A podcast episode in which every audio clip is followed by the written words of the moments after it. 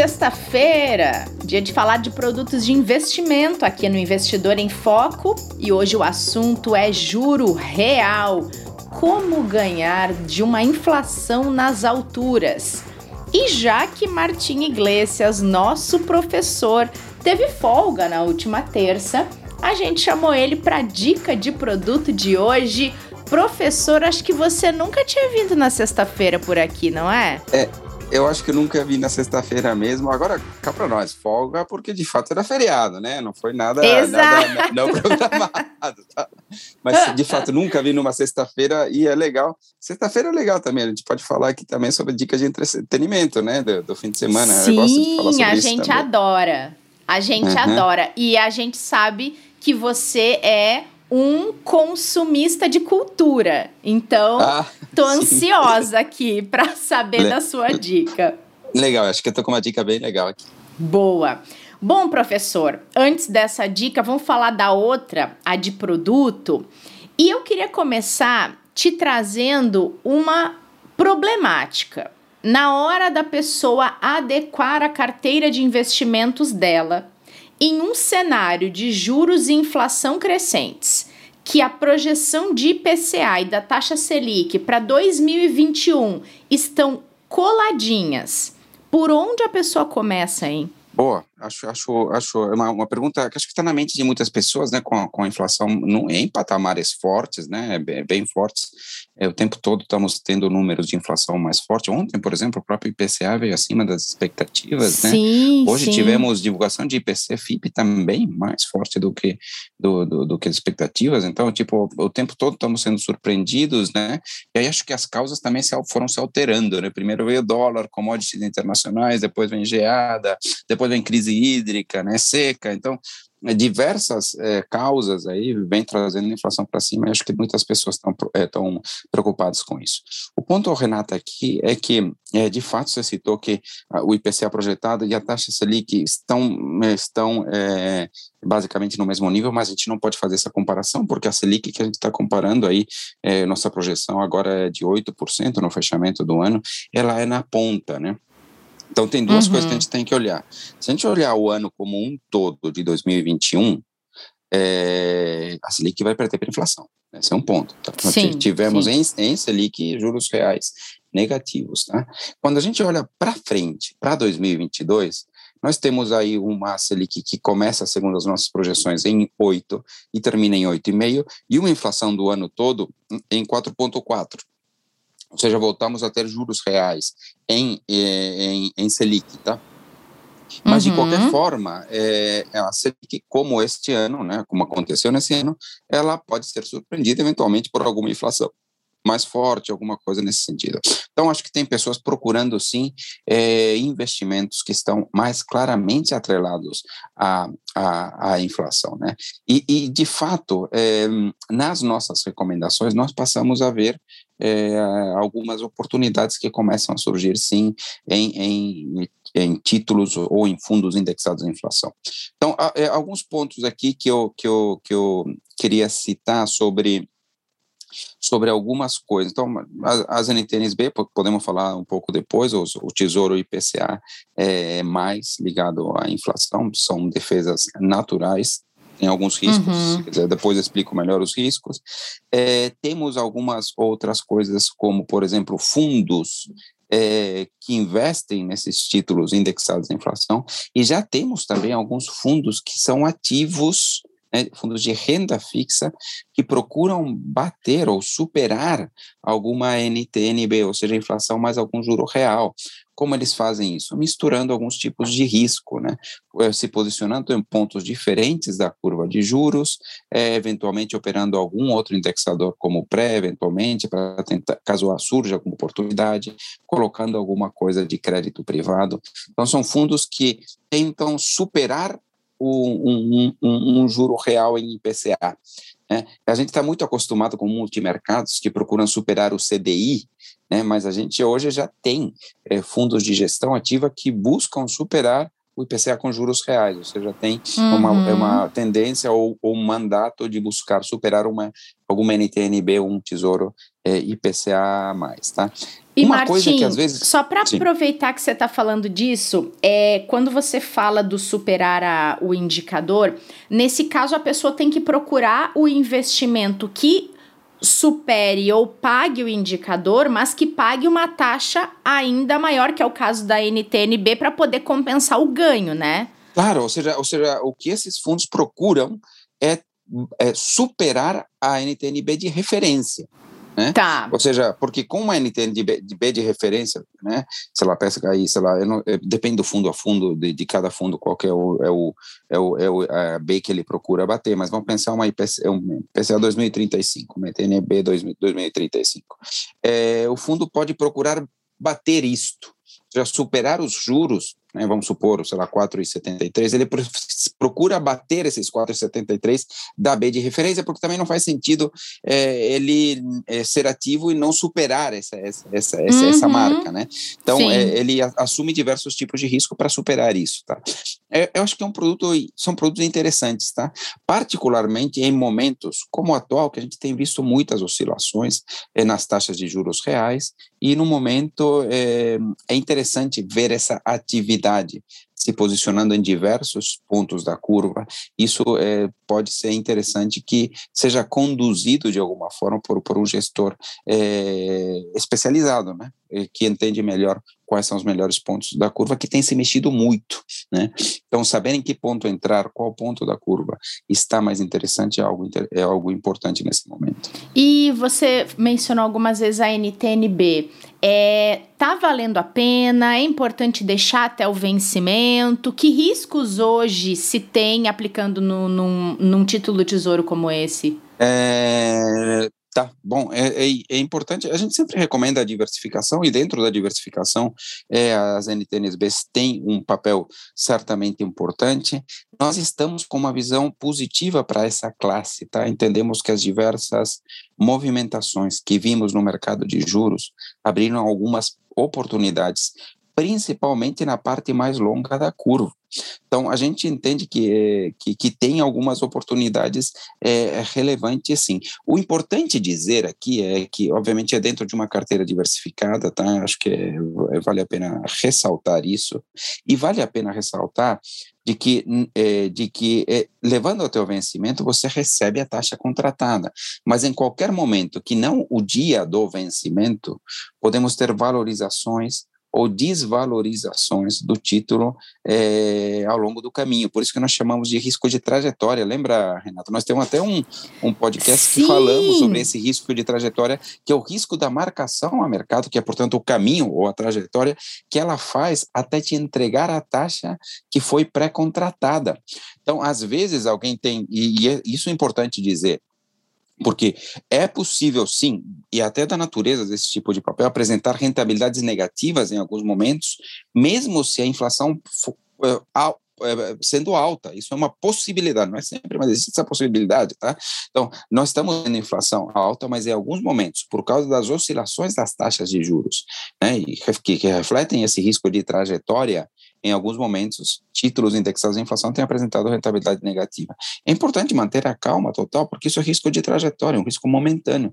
Né? No caminho até o vencimento, isso vai ser compensado provavelmente por uma rentabilidade superior, inclusive, em algum àquela que foi contratada em algum momento uhum. no tempo. É o episódio 301 que a gente falou da explicação da marcação na curva e da marcação a mercado. Se alguém tiver. Legal essa curiosidade de entender um pouco mais. Agora a gente falou aqui de títulos públicos e aí tem o crédito privado, Martim. Ele oferece um pouco mais de risco, mas ele também pode ser uma alternativa para vencer a inflação e ainda ter ganho real? Sim, pode ser. Aqui os cuidados a serem tomados principalmente é, é, bom, você tem títulos de crédito privado indexados à inflação, né? Então, uhum. aí também eles tendem a pagar um pouco mais do que a B é mais comparável, né, do que a NTNB mais comparável com eles. Então, o crédito privado é algo importante, mas aí, obviamente, insere um risco que ele é um pouco diferente, que é o próprio risco de crédito do emissor, que pode ser medido aí basicamente por ratings, né? Então, é importante ficar bastante a isso. Ou eventualmente direcionar para produtos ou fundos de investimento que já diversificam esse risco de crédito. Isso também pode ser bastante interessante, tá? Então, é, o risco de crédito ah, é, é, é algum tipo de risco é, importante que pode ajudar também a bater a inflação. Deixa eu falar de uma outra coisa que não é óbvia, uhum. que também é. é de longo prazo, não é óbvia, né? mas de forma geral nós podemos dizer que as próprias ações, o mercado de renda variável oferece no longo prazo, em horizontes mais longos, estamos falando de vários anos, tá? É, proteções tá. contra a inflação. E, e, então oferece em horizontes mais longos proteções é, contra a inflação. E, o, e por que que isso acontece? É importante que fique claro isso, porque no fim das contas as empresas todas elas vendem produtos ou serviços que de alguma forma né, tem algum tipo de indexação à inflação, ou seja, talvez eh, de alguma, alguma empresa não, tem, ou seja, eventualmente pode estar até reduzindo preços no longo prazo, mas uma carteira diversificada de ações, né, se, é, é, de esperar que ela ofereça algum tipo de proteção da inflação é, no longo prazo. Tá? Então, isso para muitas pessoas não é tão óbvio, né, porque a gente vê a volatilidade de curto prazo é, da Bolsa, né, inclusive Vamos ver como foi a quarta-feira, como foi a quinta-feira, né? Quarta queda muito forte, quinta uma recuperação é, boa, parcial, mas uma recuperação boa. Então as oscilações, né, parecem não combinar com alguma coisa de proteção. Mas se a gente entende as empresas como é, tendo o objetivo de vender produtos e serviços, a gente percebe que tem uma dinâmica de proteção de inflação também é, nas ações, tá, Renata? Interessante essa abordagem, né, Martim? Que a gente geralmente é, relaciona a questão das ações muito mais só com o Ibovespa, com o cenário e com os impactos no mercado que fazem ela subir ou descer, ou diretamente na empresa que faz a ação subir ou descer, não tanto a questão da inflação que está embutida ali dentro, né? Sim, é, é, é verdade. É, e, obviamente, a, o vínculo com a inflação não é tão direto como uma NTNB. Claro, né? claro. Que uhum. ele, é, no longo prazo, é simplesmente quanto deu IPCA, quanto é o juro real, 4,70 que você contratou, vai receber inflação nos 4,70. Ou seja, quando a gente pensa no mercado de renda variável, tem esse fundamento que é muito forte para demonstrar que tem uma proteção inflacionária ali, mas de fato ele não é tão claro, né, tão, tão óbvio quanto é, no, é numa B, tá? Mas é, claro. de forma geral, se a gente pensa né, que o objetivo das empresas não é só manter o seu, o, a, a sua, as suas receitas em, em, em, em, é, indexadas à inflação, mas crescer, ter novos projetos, né, é, novas formas de vender produtos, etc., a tendência natural seria ela vir, ou pelo menos é, a proposta seria de que ações também tentassem superar é, a inflação e a própria B, né, porque tem algum risco aí é, de longo prazo. Então, o ponto é, é, o ponto é esse, né? Acho que é importante a gente ter algumas abordagens, às vezes até diferentes na forma de enxergar os investimentos, Renato. Claro, perfeito. E Martim, é, outra dúvida, até que a gente recebeu outro dia das equipes que estão mais ligadas diretamente a quem investe aqui pelo Itaú, é, foi sobre produtos de previdência que seguem a inflação quando o horizonte é de longuíssimo prazo. E aí, tem alguma dica específica nesse sentido? Porque hoje os produtos de previdência, eles podem também ser diversificados em várias classes, né? Tem aí de multimercado, ações, e nesse caso da inflação é uma boa, pensando que o comportamento da inflação ele vai mudar bastante no longuíssimo prazo? Sim, sim, Renata, eu tenho a impressão de que, é, eu tenho melhor dizendo, a certeza de que ativos indexados à inflação são muito bons para a aposentadoria. Eu diria que o maior risco, digamos assim, de um investimento de aposentadoria não é a volatilidade de curto prazo, não são as oscilações, é ter a certeza de que o teu dinheiro estará protegido e crescendo em termos de poder de compra. Essa é a grande questão, né? essa, essa é a grande preocupação que o investidor tem que ter na hora em que pensa na aposentadoria. E certamente os títulos indexados à inflação ou produtos de previdência que seguem a inflação são muito bons de, em gerar juros reais, ou seja, aumentar o poder de compra no longo prazo. Tá? Aqui o ponto é, é, se você vai é, é, se preparar ou já está começando a se preparar para a aposentadoria, é muito importante que você tente casar os horizontes dos títulos indexados à inflação com a tua própria aposentadoria. Então, vou me aposentar em tal, em tal data aproximadamente, então compra é, títulos indexados à inflação mais ou menos é, daquele vencimento. Os fundos por sua natureza também, já vão é, rolando, né, ou, ou se posicionando em, em, diversos pontos, o que também é muito interessante. Mas não tem como negar, Renata, produtos indexados à inflação endereçam um dos principais riscos que existem para quem pensa em aposentadoria, que é preservar o poder de compra e fazê-lo crescer em termos reais. Então, certamente é uma estratégia muito, muito indicada. E aí vem a questão da marcação ao mercado, Renata. Porque Sim. quem faz isso tem que ter em mente que se os horizontes são longos, a redução da inflação se dá no longo prazo, tem que ter paciência em relação à volatilidade de curto prazo e as oscilações, que podem vir a qualquer momento, tá? Então, é importante ter essa maturidade de investidor para enxergar que a volatilidade de curto prazo não deve ser um impeditivo, um obstáculo, não deve ser aquilo que dita uma saída, a venda, me desfazer dos meus ativos, não no longo prazo você vai ter esses juros reais que são o seu principal risco. Isso que é interessante, né? Às vezes proteger o principal risco, que é a questão da inflação, faz com que você possa ter riscos importantes de curtíssimo prazo, a volatilidade. Então essas duas medidas de risco, engraçado, né? Não sei se você percebeu, podem andar em direções diferentes. Ou seja, minimizar uhum. o risco de perder de, eh, poder de compra pode levar a, a, altas volatilidades no curto prazo. Então, importante é você te, tentar entender. Se você quiser reduzir a volatilidade de curto prazo, talvez você tenha que fazer outro tipo de investimento que talvez seja o Tesouro Selic, que pode ter rentabilidades negativas em alguns momentos reais, como nós tivemos neste ano. Então, daí, às vezes, né, quem quer minimizar a volatilidade acaba não, a, a não é, se protegendo do maior risco que é a perda de compra no long, de poder de compra no longo prazo. Sim, que é o que a, a, a proteção da inflação assegura. Que né? é a proteção da inflação, exatamente, é isso. Sim. Mesmo. Bom, a gente falou de várias situações diferentes envolvendo inflação e como ganhar dela na hora de investir, Martim. Traz algumas dicas de produtos que são atrativos nesse momento que a gente está agora, dia 10 de setembro, que a gente tem uma recomendação saída do forno, inclusive. Legal, eu vou falar três produtos, tá?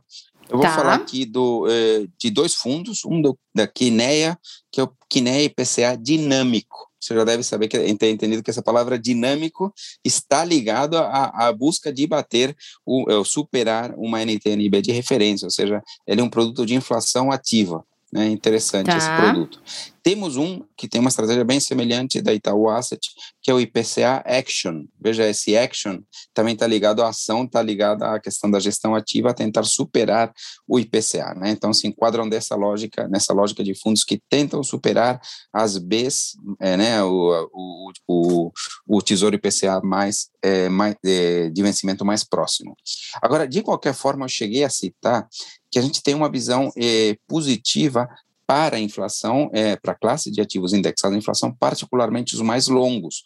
Por isso, na nossa recomendação, nós temos também o IPCA 2035, né, que pode ser comprado é, pelo, pelo, pelo Tesouro Direto. Então, Tesouro IPCA mais 2035, hoje a taxa está perto de 4,70, né, que 4,70% de juros reais, né, acumulados até 2035, ano após ano, é um, um ganho relevante aqui, tá, para ter em mente, tá? Então, são esses uhum. três produtos, todos estão na nossa recomendação, que na IPCA Dinâmico, o Itaú Asset IPCA Action e o Tesouro IPCA mais 2035 no Tesouro Direto todos têm que tomar cuidado com esse risco de curto prazo de oscilação que pode vir a qualquer momento. Não dá para ficar olhando a rentabilidade, né, Martim? Hum, de curtíssimo prazo, é, não.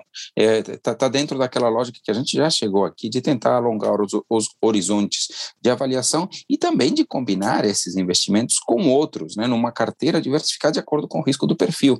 Né? Então, tanto a diversificação como o alongamento é, dos períodos de avaliação ajudam muito a superar momentos é, de volatilidade, momentos de estresse de mercado. Uhum, verdade.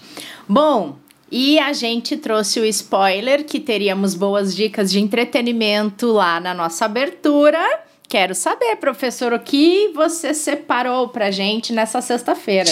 Muito bem, eu vou falar sobre é, um filme, na verdade, inspirado num livro que está fazendo sucesso aí nos festivais de cinema, particularmente no Festival de Veneza, que é o filme Duna. é, que é, o, é, inspirado no livro Duna, no livro Duna, tá? É, deixa eu contar brevemente a história aqui. Basicamente, é um, é um, é um livro de ficção científica, um dos grandes clássicos da ficção científica. Narra é, da vida de um planeta, Duna, né, um planeta seco, né, onde até a vida é difícil, né, os moradores lá têm que economizar água de uma forma impressionante, até com roupas especiais que capturam a umidade do corpo para que não se perca nada. É, só que nesse planeta se produz uma especiaria, que é um negócio importantíssimo para as viagens interplanetárias e que tem alguns poderes também sobre a mente humana. E toda a galáxia está interessada nesse planeta. Né? Hum. E, a sua, e, a sua, população, de fato, ela tem condições de vida muito difíceis, tá? Então, é, é, é, um, é uma história, tem uma dinâmica sabe, é, claramente tem alguma influência até no Star Wars aqui, porque tem umas, uma, umas videntes, são as Bene Gesserit, que tem alguma dinâmica parecida com aquilo que são os Jedi, por exemplo, né, uhum. é, no Star Wars. Mas é um livro que envolve algumas casas nobres, né, é, interplanetárias, então tem alguma dinâmica é, de diplomacia, uma dinâmica de guerra, uma dinâmica econômica também muito bem narrada sobre o comércio internacional, uma dinâmica também é, de guerra e de, é, né, de, de, de lutas é, pelo poder, tá? Esse, esse livro, então, é, um clássico e esse livro nunca conseguiu ser filmado. Durante muito tempo se falava que ele era um livro é, e, e, a palavra que se usa muitas vezes é infilmável. Eu não sei se tem essa palavra é. É, oficialmente, mas acho que todo mundo entende o que é. E é muito usada. Pra... Tem alguns livros que são, que são assim. Durante muito tempo se falou que O Senhor dos Anéis era um livro infilmável, né? É, é um livro que data da, da década de, de 30, né? E 40 é, é do século 20, né? Um livro muito antigo, né? Mas só se popularizou mais é, de forma geral depois do lançamento do filme, mas é um livro é, antigo. É, esse livro era assim. E aí, a minha recomendação é a leitura do livro para preparar quando eu chegar aqui. Acho que chega em outubro o filme Duna, mas tem duas coisas. Quem quiser ler o livro, o livro está aí. É, o livro tem duas partes, é um livro com duas partes. O, o filme vai cobrir a primeira parte é, do, do o, o, filme vai cobrir a primeira parte do livro, a segunda parte deve ficar é, para daqui a alguns anos, tá? então é importante ter isso em mente. É, e aí, a minha recomendação é o livro, para quem quiser, mas é um documentário de um cineasta conterrâneo meu, Alejandro Jodorowsky, um chileno, mas que viveu a vida no, no México e nos Estados Unidos, é, que ele tentou filmar isto nos anos é, 60, 70, tá?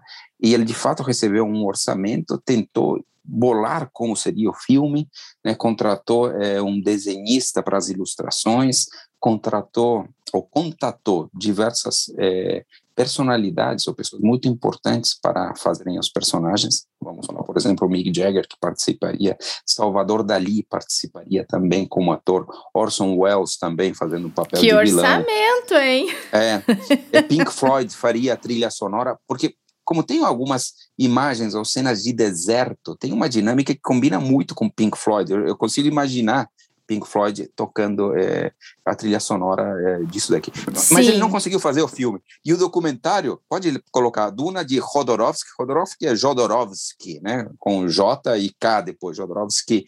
É, esse documentário de uma hora e pouco narra essa saga de como ele montou, né? O título original é alguma coisa do tipo o maior filme não filmado da história, né? E o aí, maior então, filme que nunca existiu.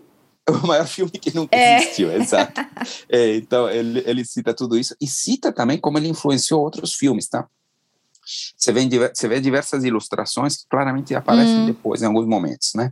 É, agora, a curiosidade é que o filme, é, é, o livro foi filmado, sim, é, por David Lynch como diretor, uma produção de Dino de Laurentiis, é, nos anos 80, e é um desastre. Né?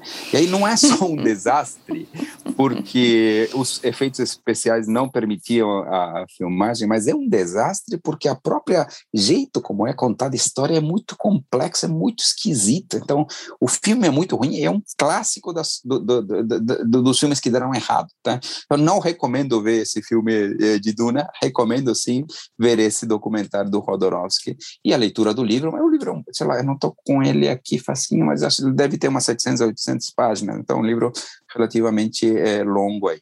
Mas fica isso, daí você vai ficar preparado, porque tenho certeza que daqui a algum mês, mais ou menos, quando deve ser lançado por aqui, né, é, você vai estar afiado para curtir de verdade uma grande, uma grandíssima história de ficção. Tomara que esse filme de 2021 traga mais sucesso do que as outras tentativas, você, é, né? Sim. Se ele está agradando nos é festivais. É, Uh. Em Veneza está agradando bastante. Acho que é, vi muita gente citando que ele é visualmente, esteticamente fantástico. Eu vi algumas coisas hum. nesse sentido, tá? É, a, a, crítica que eu, que eu ouvi estão mais ligados ao fato de ser uma, a metade de um livro, porque ele é, né? Precisa da, continu, da continuação. Tem uma dinâmica Sim. de profecia messiânica nesse livro também, então só para você ter uma ideia.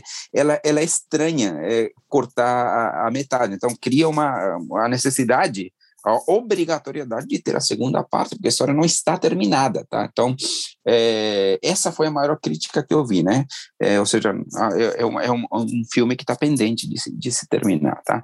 É, mas em relação a todo o restante, de fato, eu vi críticas muito, muito positivas. Muito bom. Vou colocar aqui na minha lista também. Eu estou terminando um livro mas terminei antes desse, aquele que a gente falou na última aula, 1929. Sim. E agora vou colocar na minha listinha. Eu sempre prefiro ler o livro antes de assistir o filme. E geralmente eu Sim. gosto mais do livro do que do filme. Sim, é, geralmente é. Acho que a imaginação flui mais, li mais livremente. A gente é. tem o nosso tempo, o nosso ritmo. Eu também tendo a gostar mais é, do livro e sempre, sempre eu prefiro lê-lo primeiro, de fato, ao assistir o filme. Eu acho que fica muito mais rico depois. Fica até gostoso, né? Você vê, poxa, essa parte era aquilo ali, eu imaginei diferente. Fica até. Exato. Fica até você, você fica discutindo com você mesmo. Eu pensei que era assim, não devia ter sido assim. É Comparando, é né? exato. Eu faço exato. isso também. Muito bom.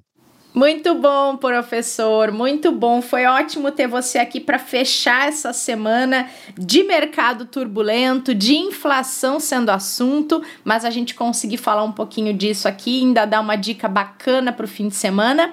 Então, bom fim de semana para você. A gente se encontra na semana que vem. Bom fim de semana até a semana que vem, Renato. E bom fim de semana para todo mundo que acompanhou esse fechamento da sexta-feira aqui com a gente na audiência do Investidor em Foco. Não esqueçam de seguir o nosso podcast na sua plataforma preferida. No Spotify você pode seguir o canal e nas outras plataformas também, para não perder os conteúdos que a gente vai publicando ali. Bom fim de semana e esperamos vocês na segunda-feira para mais um episódio. Até lá! Todos os dias, aqui no Investidor em Foco, uma conversa descontraída sobre investimentos, mercado e planejamento financeiro. Aqui você fica por dentro das principais discussões e movimentações que podem impactar seus investimentos. Ah, e nosso encontro é sempre na hora do almoço.